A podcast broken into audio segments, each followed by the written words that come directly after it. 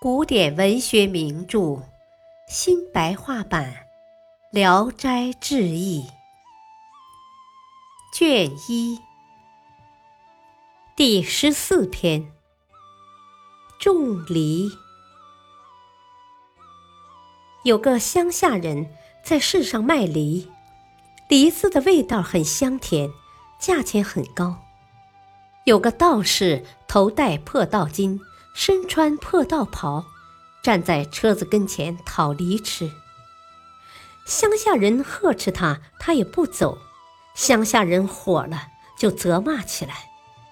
道士说：“一车梨子有好几百个，贫道只乞讨一个，对你也没有多大损失，为什么发火呢？”看热闹的人劝说乡下人给他一个不好的梨，打发他走。乡下人很固执，就是不肯。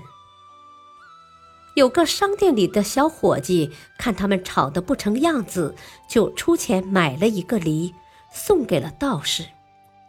道士谢过那个小伙计，对四周的观众说：“出家人不晓得吝惜东西，我有很好的梨，请让我献给大家尝尝。”有人问他。你既然有梨，为什么不吃自己的呢？道士说：“我专要这个梨核做种子。”于是就捧着梨大口大口的吃起来。吃完以后，把梨核握在手里，从肩上解下一把铁镐，在地上刨了一个几寸深的土坑，把梨核放进去，用土埋上了。又向市民们讨热水，浇灌那个土坑。好事的人跑进临街的小饭馆，要来滚开的汤水。道士接过去，就倒进了土坑。众人眼盯盯地瞅着，只见从土坑里钻出一个幼芽，渐渐长大，不一会儿长成一棵枝繁叶茂的树，很快地开花了。又很快的结果了，梨子个头很大，芳香四溢，密密麻麻的挂满了树。道士就从树上摘下梨子，送给四周的观众，顷刻之间就光了。送完以后，就用刨土的铁镐伐树，叮叮叮伐了好长时间，才把梨树砍断，带着叶子扛在肩头上。不慌不忙地迈着四方步走了。起初，道士做法的时候，乡下人也夹在人群里，伸着脖子，不错眼地看着，竟然忘了他的买卖。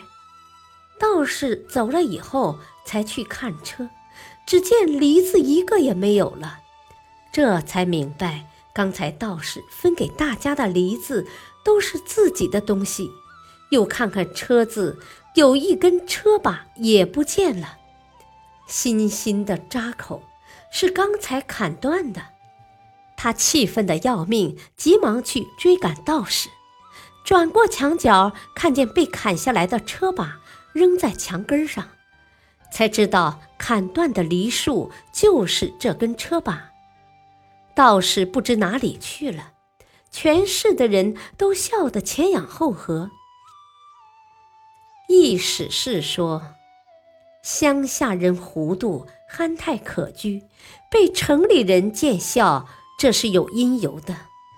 我时常看见乡里的一些土财主，好朋友向他求借一点粮米，心里就很不愉快，而且算计着说，这是好几天的生活费用啊。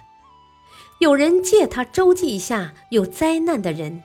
给那些无依无靠的人舍点饭吃，他又气恼地算计着说：“这是十人五人一天的吃粮啊！”甚至父子兄弟为了极少一点钱财，也争得没完没了。等到荒淫赌博迷了心窍，就是倒空了钱包也不吝惜。一旦刀具临头，为了赎命，那就什么也来不及算计了。诸如此类，真是说也说不完。嘲笑乡下人蠢笨，又有什么值得奇怪的？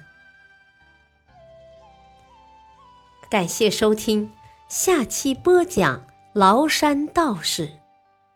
敬请收听，再会。